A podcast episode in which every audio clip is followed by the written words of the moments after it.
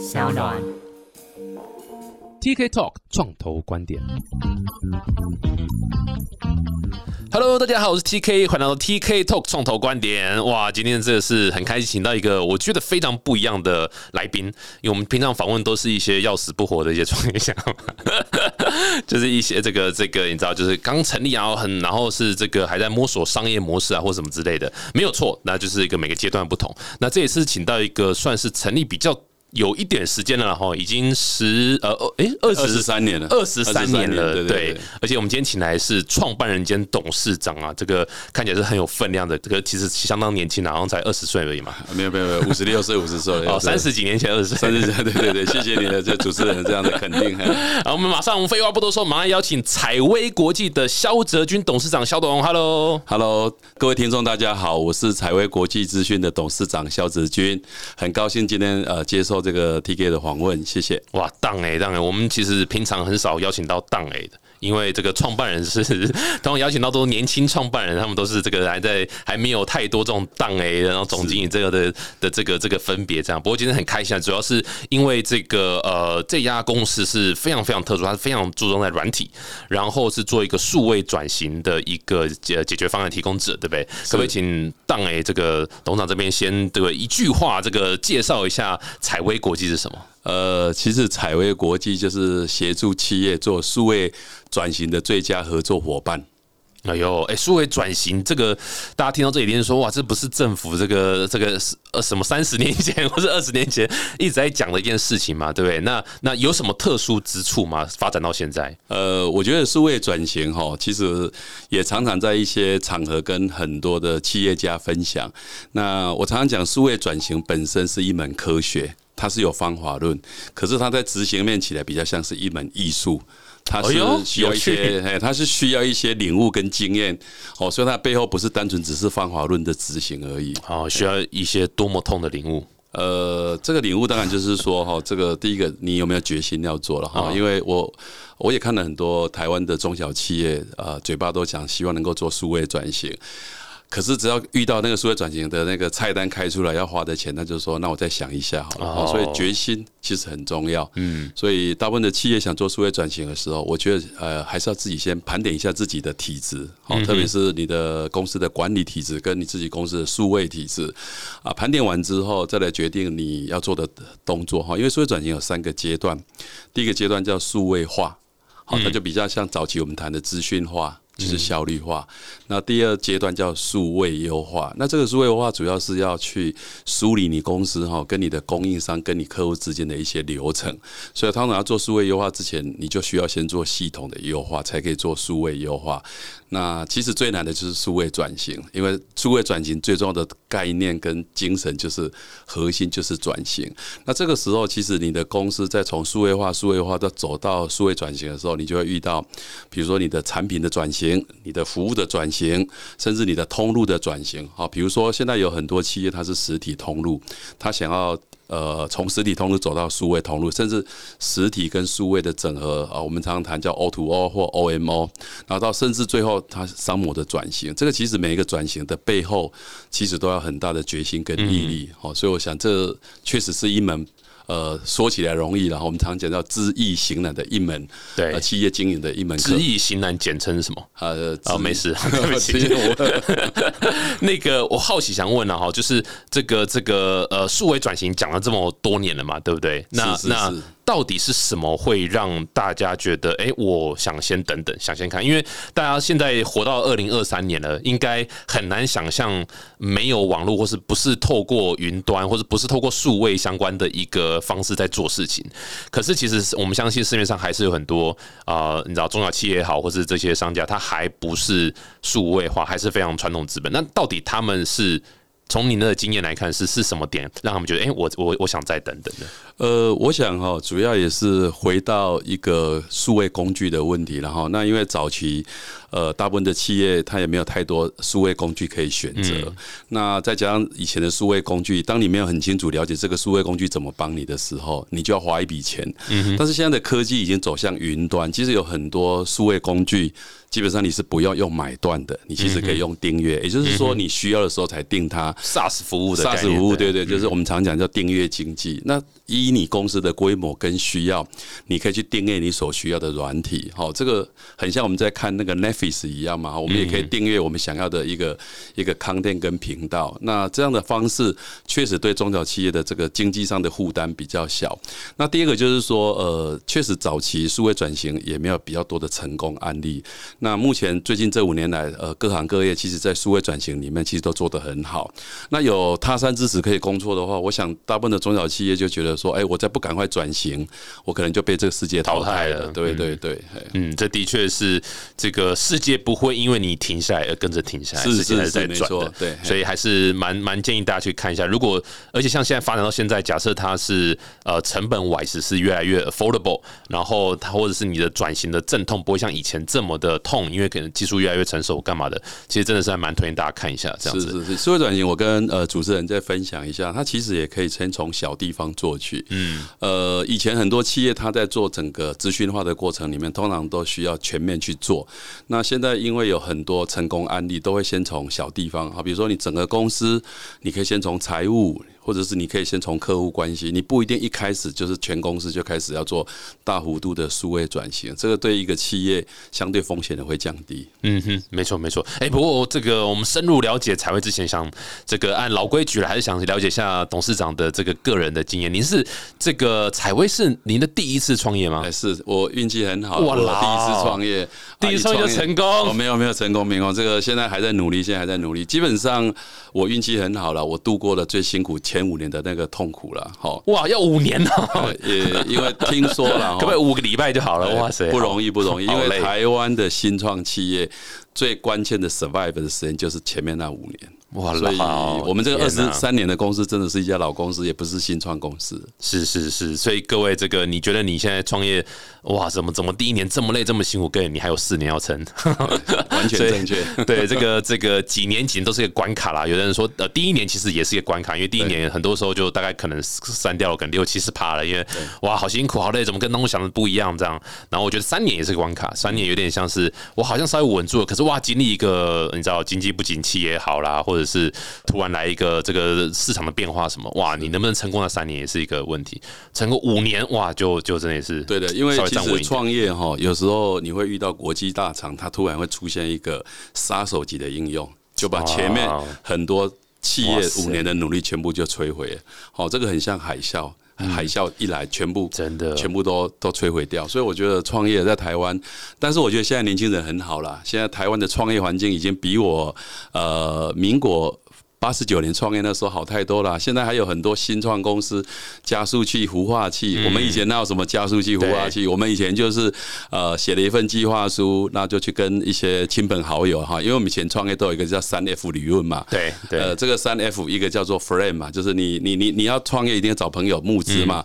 那第二个是 family，你找一些家人募资。第三个就是 foolish，就你找笨蛋，他看不懂，他就投你的哈。所以我们叫三 F 理论。对。那很幸很幸运，我当时创业的时候也找了。三 F 啊，大家也相信呃那个泽军啊，所以让我有这个机会，可以有这个呃这个舞台来建构这个彩绘国际这个舞台的平台。对对，各位这个呃一路走来其实都是一样，而且老实讲是环境是真的是越来越好了。这个我觉得只要是在创业都会都都都有体会这一点。但呃环境越好，相对你的呃竞争也多。觉得也都是一个相当困难的一件事情，大家努力撑着啦。不过好奇，那个董事长是一开始怎么会想到要走上创业这条路啊？我我这个其实是我我不是一开始哦，从小就立志要创业。嗯，因为我研究所是念交通大学。哎呦，台湾第一学府，没有没有，是台大不是？没有没有，是台湾台湾交大是台湾第一学府。我是念交大职工的硕士班。那因为我签了一个叫呃，主持人不知道有没有听过叫做研发替代役，就是我们有啊，对对，要工作六年。嗯，啊，这六年完之后，我在支车待到第七年的时候，就遇到人生一个很大的抉择。呃，因为我住台中，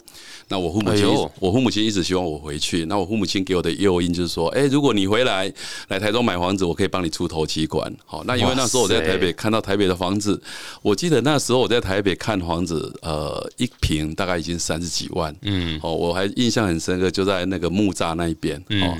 那我想说，哎，这个我这种薪水，因为我那时候的待的单位是资讯工业车机会，就职车会，看起来，呃，这个如果我我要在职车会待。那还要在台北买房子，我大概这一辈子都要当屋奴哈，所以当时父母亲希望我回来的时候，我毅然就回台中。那回台中吗？当初木栅三十几万一平买得下去的话，呃，其实我也没有什么后悔的哈，因为我想可以回到台中跟家人一起生活，这也是人生一件嘿，这个很快乐的事。那我在台中那时候刚好 Internet 起来，那我刚好被调回去资车会，刚好有转投资一家公司叫 CNET。那 CNET 的总经理觉得我表现很好，又想把我调回去台北。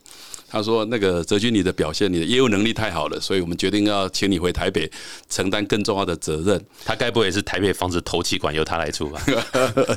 这个如果这样，如果这样，如果这样我就回来了哈。那很可惜不是这样了哈。那我在那边的抉择的时候，刚好我跟我现在的太太认识了，那也遇到结婚。”那如果我有想过，如果我还是回台北，那我以后就变假日夫妻，就一到五在台北工作，那六日再回来。多羡慕啊！真好。这这个你可能还年轻，还没办法理解。哦哦对的，不好不好，对对对。那我想，呃，我个人认为，后来当下时空背景，我也没有选择，因为当时台中大部分都是船产，那我顶着一个资讯工程的硕士，其实好像也没有其他公司要聘请我，所以我也只能回台北，所以我只在当下我就选择。要不然就创业吧。好，那时空背景也觉得大环境也好像逼我一定要创业，那我就出来创业。大概是因为这样因缘机会，我不是有先见之明哈。那个 T K 我没有那么优秀。OK，所以你看，哎，各位，这个董事长其实是。呃，你知道，算是我如果我刚刚听下来，我会把你列为为了创业而创业，是。然后这这个东西，其实我在节目上讲的都是，就是为了创业创业，其实是好事一件。大家千万不要认为，呃，为了创业而创业是错的，因为你如果不具备。呃，你知道想创业这个决心的话，你大概第二天你就会收起来。如果你是从算算算哦，这个这个有利润，我算算第第一个，你如果算下去，你就不会创业了，因为那个风险绝对是大于利润。天全天下没有稳赚不赔的东西。然后第二个是，如果你是因为这样哦，好像可能很好赚，我去来创业，你其实就是不是那种不适合创业，因为你遇到挫折马上就回去了这样。所以很多时候成功创业都是啊，林北就是要创业啊，管他要创什么，我就是创，我就他就一股就是那种创业 DNA，反而可以撑得起。其实创业哈，我们常常讲叫零到一啊，嗯，他真的是是一件很不容易的事哈。我以前在自测位，我是一个工程师哈，那时候很开心，每天工作回到家啊，从来不知道什么叫失失眠，会睡不着觉。后来创业之后，发觉说哇，这个。这个公司的米缸的米越来越少了，薪水快花不出来，哇，在晚上都睡不着觉。哦，所以我想这个呃，在这边也跟各位听众，如果你决定要创业啊，你一定要先想想看自己的个性适不适合。哦，因为我觉得创业家他的背后要有也要有很强的这个意志力啦。我觉得意志力真的是让我把这家公司撑下来。因为我跟 T K 分享一下，我也不是一开始创业很成功，我一开始创业赔了好几千万。哇！呃，就前你看五前五年都是黑暗期嘛，有点像这种感觉。然后我记得是前三年就给人家赔了三四千万掉了。哇，我是第四年才开始 break even 随意，然后第五年开才开始小赚，才慢慢上来的。哇塞，哎，那可不可以跟听众分享一下，前面那三四千万都是三 F 找来的吗？呃，怎么有办法？大部分大部分都是三 F，真的很厉害，那也是也是蛮厉害，也是蛮厉害。所以各位这个呃，怎么讲，就是。如果你这，我非常同意。就如果你今天要创业，我觉得 be prepared，你会经历一段痛不如走痛苦，然后生不如死，然后你知道就是失眠，就是董事长，因为我现在也在创业嘛，所以失眠呢。至少董事长，你看起来头发还蛮多。我是之前头发都掉光了，我头发白，然后呃，我头发都掉光，剩下头发都白了。对对对对对。然后失眠，然后每天这其实前前几年，呃，真的，我我我自己觉得总结前几年的创业，其实没有什么远大理想抱负，你就走 survive，先生存，exactly 就是 survive，你就是一个字诶，survive。然后你想大概就是我下个月薪水 怎么发发不发出来？我要怎么让对不对？公司的这么多人可以一开始多少人啊？你们公司？呃，我我以前。前一开始其实真的没什么经验，我刚创业的时候，一开始就三十几位，一开始三十几位，所以我在亏也亏很快。难怪你会亏那么快，我难怪会亏很快。那因为我主要之前在资策会嘛，那资策会就是法人，那法人就是呃会非常强调专业分工，所以我们就会觉得说，哎，财务也要到位，HR 也要到位哈。那这个所有的人都以功能为导向，其实不是以任务为导向。嗯，所以在功能为导向的时候，其实一个组织就很容易庞大哈。那这个当然在后面慢慢慢呃公司已经相对稳定，再回来看这件事情，确实如果呃各位听众想要创业，我觉得志同道合真的是一件很重要的事情。我们开始创业的时候。说实在话，其实大家也曾经有一段时间是互相不信赖，嗯，那最后是我撑下来了哈，因为我自己认为了哈，呃，我有一个非常重要的创业伙伴，他其实当时也告诉我说，哎，这个呃，肖董啊，我们我们公司手上还有一点现金，要不要趁这个现金赶快再还给股东，我们就把它我们就把它解散。我说我绝对要我要守到最后一刻了哈，除非。最后一盏灯真的没了，我把它灯关掉才结束。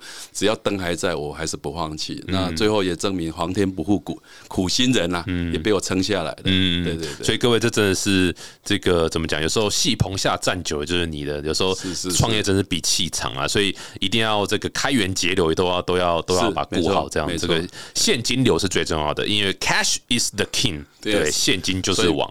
cash 就是 king，就是我刚提就是米缸了。对，就是你要随时注意自己米缸。里面还有没有米？没错，所以很多人有时候有时候有有一种倒闭的名词叫做呃，你有营收然后倒闭。对，因为你的这个呃这种现金流嘎不过来，你不会做 cash management。对对对对对对，因为你的应收账款应该这样讲，你的应付账款比应收账款来的快。对对，所以即使你应收账款还没收到的时候，你应付账款就要就要付钱了。嗯哼，啊，那个年代其实也没有人在汇款，大部分都是开支票。哇，那你开支票只要要跳票。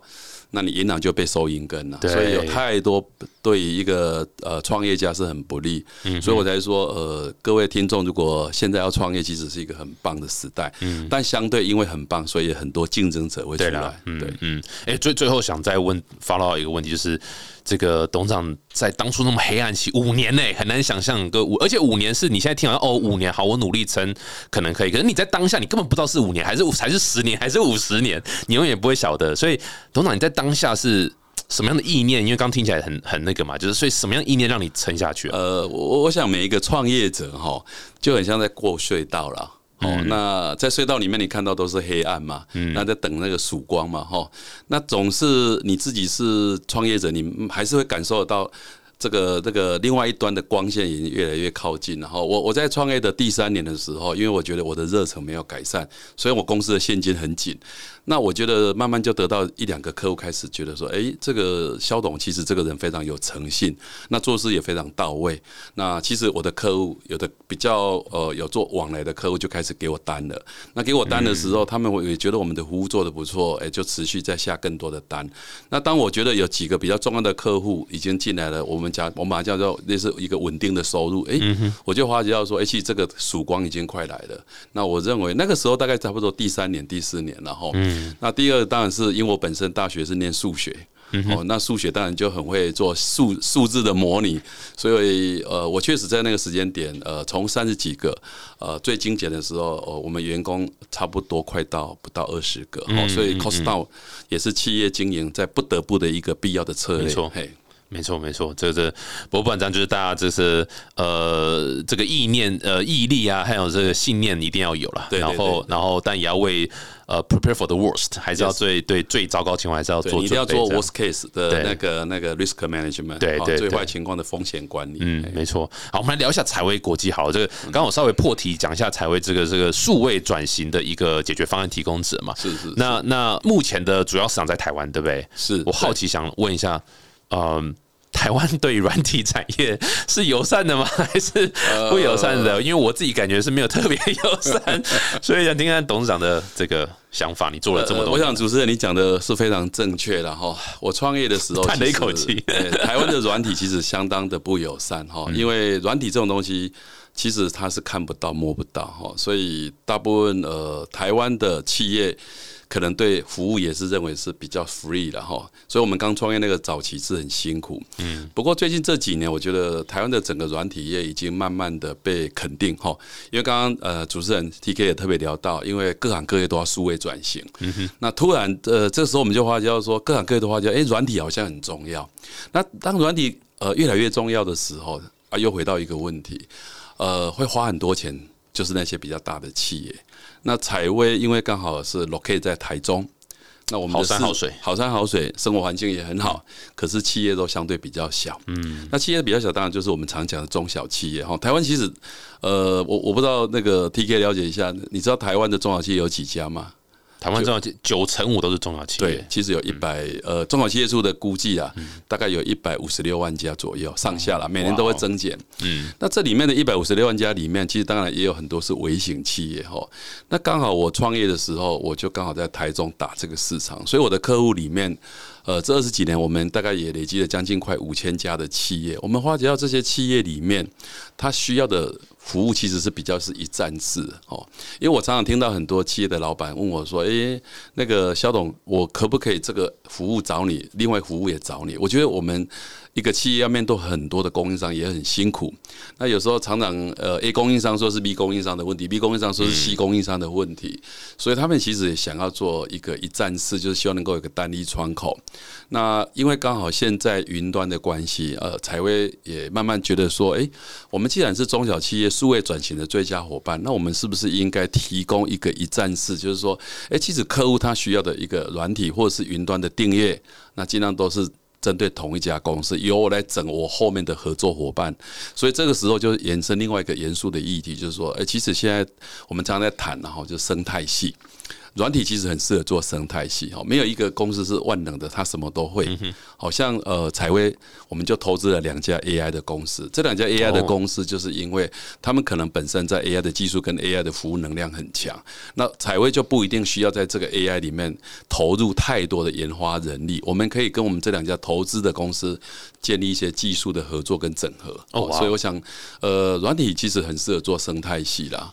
如果听众你啊，各位听众里面，如果未来有想从事软体里面哈，其实我觉得可以可以做的专呐，哦，不要做的广。但是因为采薇它本身的客群比较多，那我们要满足这么多客群的时候，我们当然是希望能够尽量满足它它的一站式需求。好，所以在这边我们就推了一个，我们公司有一个平台叫 Excloud 三六零。好，那这 Excloud 三六零。呃，我们就把它分成呃三个重要的服务，一个服务叫做功能云。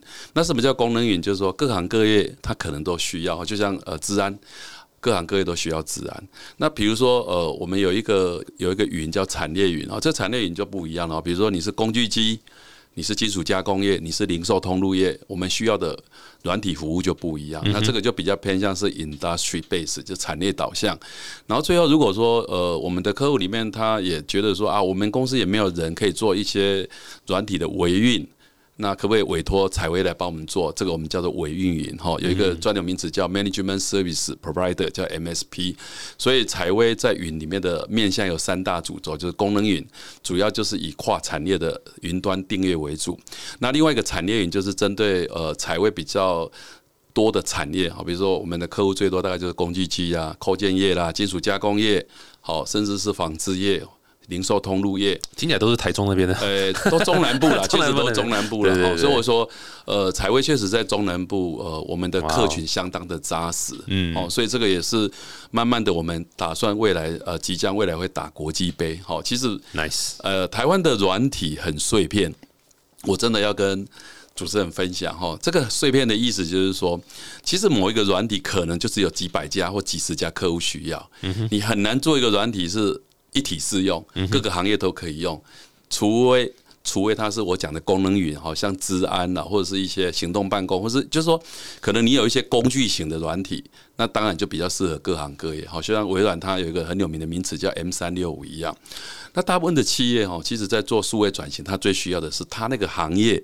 需要的软体，所以这时候我们就需要去找很多的合作伙伴，其实就是我们生态圈里面大家来打群架。对，那大家我也我也借这个呃电台哈，也邀约更多的优秀的新创公司，如果有兴趣也可以跟我们联络。我们也希望在各个行业里面找到更多的合作伙伴，我们可以打群架，甚至我们可以出海到国外去打哈，像东南亚有那么多越南呐、泰国、马来西亚这些这些国家，印尼其实他们的软体的这个素养，他们的其实都不是很好。我们过去呃，其实我们应该随随便便不能当一哥，也可以当二哥才对啊。哎 哎、这样听起来，采薇其实呃某种程度他角色也是有点像是可以呃，这算什么？是算 SI 吗？或者什么？呃就是他他有点就是呃，因为很多产业不同的产业，他要去做数位转型，他不知道怎么下手，他不可能去市面上买一大堆的垂直领域的软体嘛那就是透过你们有一整包，你就直接帮我过来，而且甚至有一点就是哦，你这个产业的话，你会可能会要注意咚咚咚咚咚，你会需要这些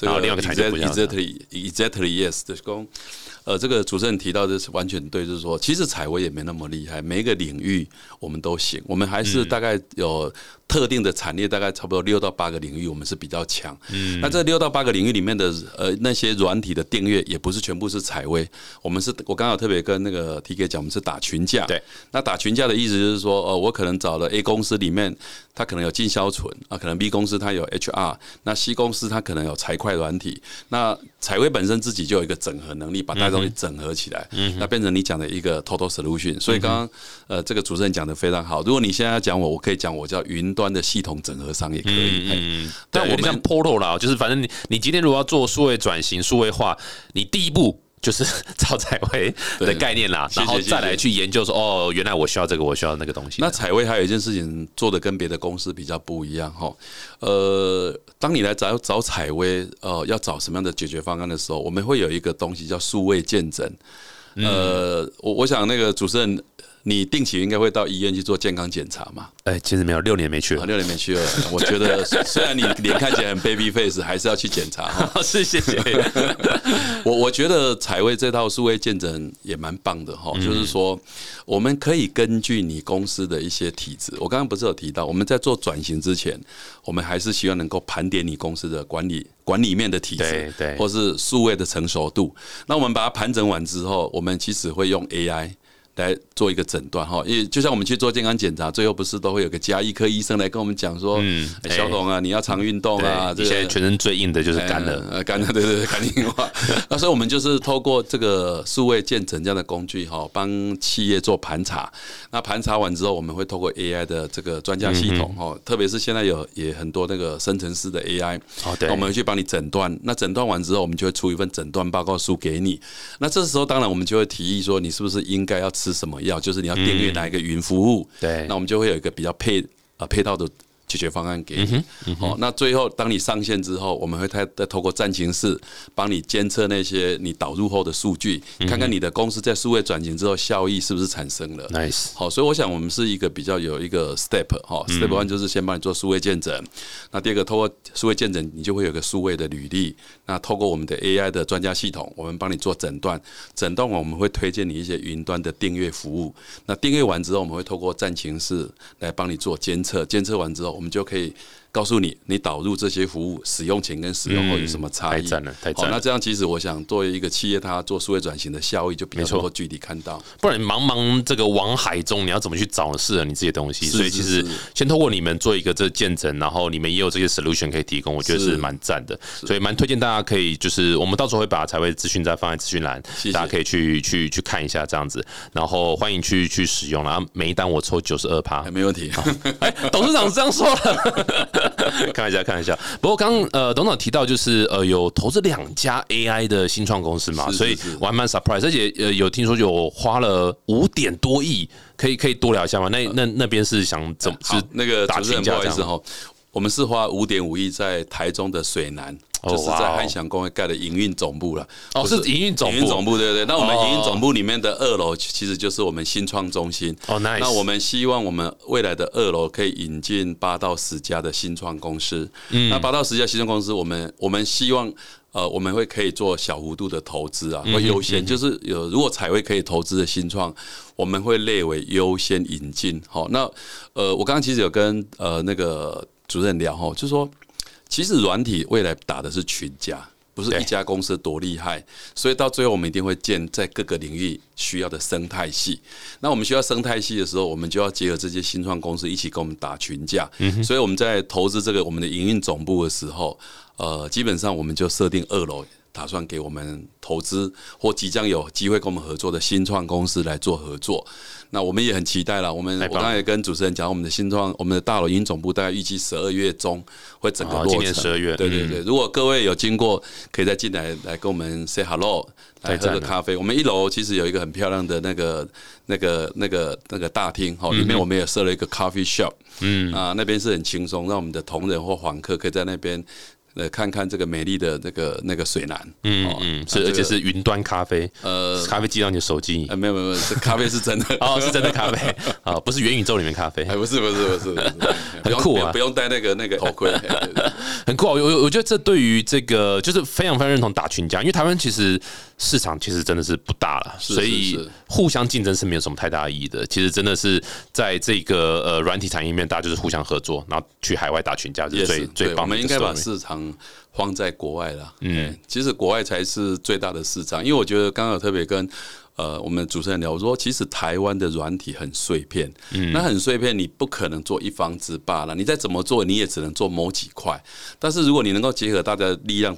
走到国外，我觉得那个市场相当大。嗯，像我最近其实本身也到日本。把我们的 d 三六零去日本找合作伙伴，那也跟日本的合作伙伴在谈贴牌的问题。我就觉得，哎，其实有我这种想法的一些跨国的业者也很多啊。所以我觉得，我就跟我这些日本的合作伙伴，未来包含越南、马来西亚、泰国，我都跟他讲，你们不用再做平台，我们平台已经好了，你就贴你们的牌子就好，我们来做分润就好了。我觉得这个就是一个很棒的感觉。嗯嗯嗯，没错没错。对啊，我我其实也想问，就是董事长就说，呃，有这个育成中心也好啦，或是你所谓就是帮到大家大家一起。去打群架，这样有没有特别哪个呃面向垂直领域的软体的缺口？是你觉得哎，如果你做这个话，我们会才会会蛮有兴趣聊聊看怎么合作？有没有报个名牌？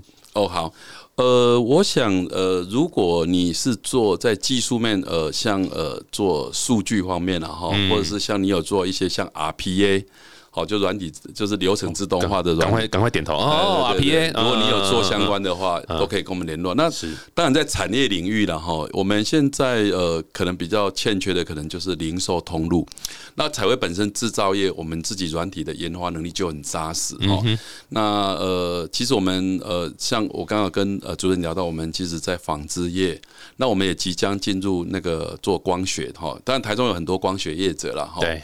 那所以我想呃，只要你是有自己技术研发能力的新创软体公司，其实我们都很欢迎哈。因为我花椒软体的技术大概差异不大，就是你怎么应用了。好，所以我想，呃，只要你本身自己呃有研发能量的新创公司，我们都欢迎大家可以碰面多聊聊跟交流哈。那当然，采薇客群最多，呃，其实因为我们是身居中部，那主要还是以金属加工。嗯哼，好，那我们主要还是工具机。或是自行车，或是零售通路，这四个大概还是我们客群最多的哈。所以大概如果你有这方面的解决方案，我们当然很欢迎。不管你是制造业，不管你是服务业，嗯哼，我想这个大家都是我们很需要的。嗯嗯。不过我觉得的确在智慧零售或者就是零售这一块，我觉得是也是蛮大的一个台湾的一个发展点的。包括如果打到东南亚或者其他的国家，我相信这一块是这个这个机会非常非常多的，对啊，所以。这个其实台湾也蛮多针对做零售相关的这个网络的业者嘛，然后其实也都做的相当不错，我们成功。我们就访问过 iChef 嘛，然后还有呃 In Inline 也是一个非常非常成功的这个，我觉得这几个都是蛮赞的一个这个这个这些企业应该都蛮适合打国际杯啊，非常非常适合，而且应该我记得应该如我真的忘掉了，但是。应该都已经有布局在海外，只是状况如何，我还我还不还不确定。这样不过很酷啊！我觉得这个彩绘这样，这个是一个在这不注重软体的台湾 没有啦。应该说现在应该呃怎么讲？就是各位，如果你是人才啊，呃。软体真的蛮值得你去去研究，因为它的 scalability 是非常非常高的，它的这个规模化的程度绝对是快速，远远快速于硬体相关的。然后不要你每天只想着台积电，好不好？各位，那个董长刚刚一直说台积电不倒，台湾不会好嘛？我我没有讲，没有讲这个，这应该是主持人你讲。这这我自己说，是，你不要害我走出去被那个董事长哦，那个刘德英董事长约见就不好。对，开玩笑，开玩笑。但就是呃呃，大部分现在就是你知道，好像需要更多的 diversity 的一个产业的分布了。台湾的产业应该要多元、嗯，适性发展啦。呃，确实，台湾的政府的资源应该要注意其他行业的的发展潜力，而不要一直压在，因为我想。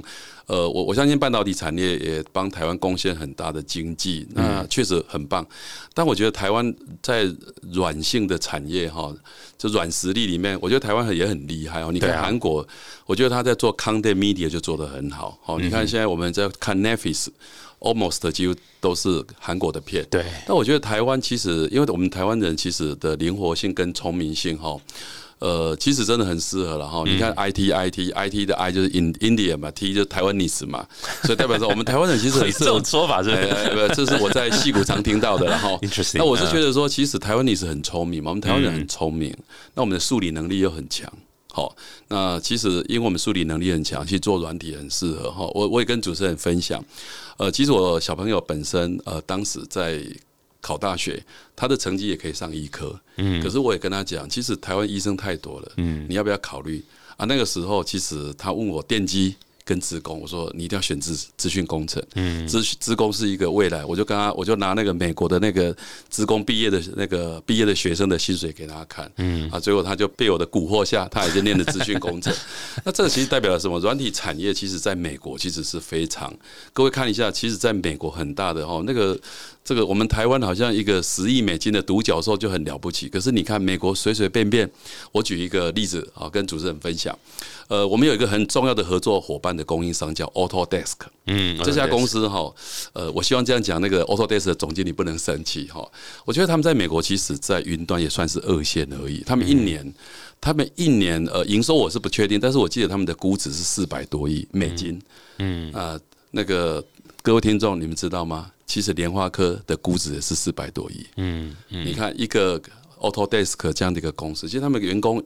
也是几千人而已。那全球里面，你看它在软体，它只是在美国，我觉得它还不是像一线哈，说像 Salesforce 啦，或 Oracle，或是像 SAP 或 Microsoft 那些公司，动辄都是几少者几千亿，动辄甚至早像 Microsoft 它的估值已经呃，我如果没有记错，已经是二点四兆。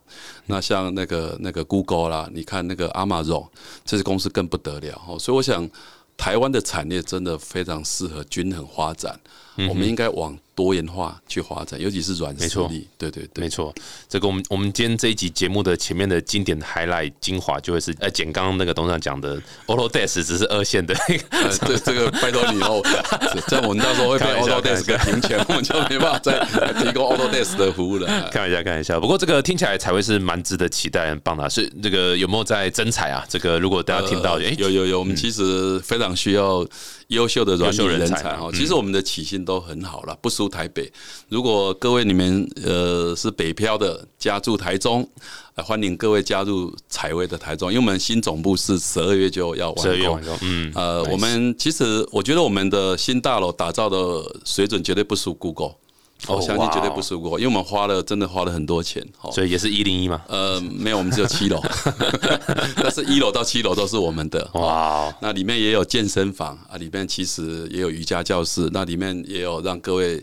这个免费喝的咖啡跟一些饮料哈，所以我想呃，软体公司就是这样，就营造的就是一个非常好的一个可以让员工呃快乐的工作气氛的环境然后，那其实如果各位呃在台北工作要租那么贵的房子，我我如果没有记错啊，因为我我大哥的女儿好像在台北工作哈，她正大毕业就在这边工作，好像一个月。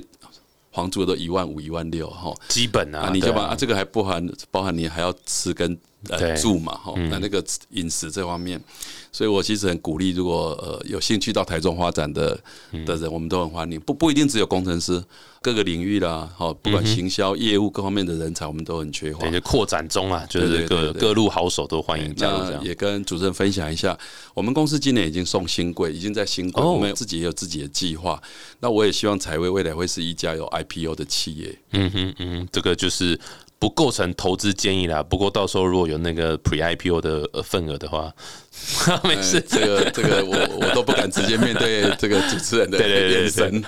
不过真的蛮蛮推荐大家那个呃台中啊，吼台中好山好水，而且台中我遇过所有台中人都是又聪明又帅的男生，都又聪明又帅。然后如果创业的话又都会成功，这很厉害。是是是，董事长可以问我是哪一个？我我我就我的了解，好像呃主持人好像也是台中人，所以我刚才讲说。呃，我我我是没看到你的头，但是我看你的脸色很 baby face 啊，所以没有关系。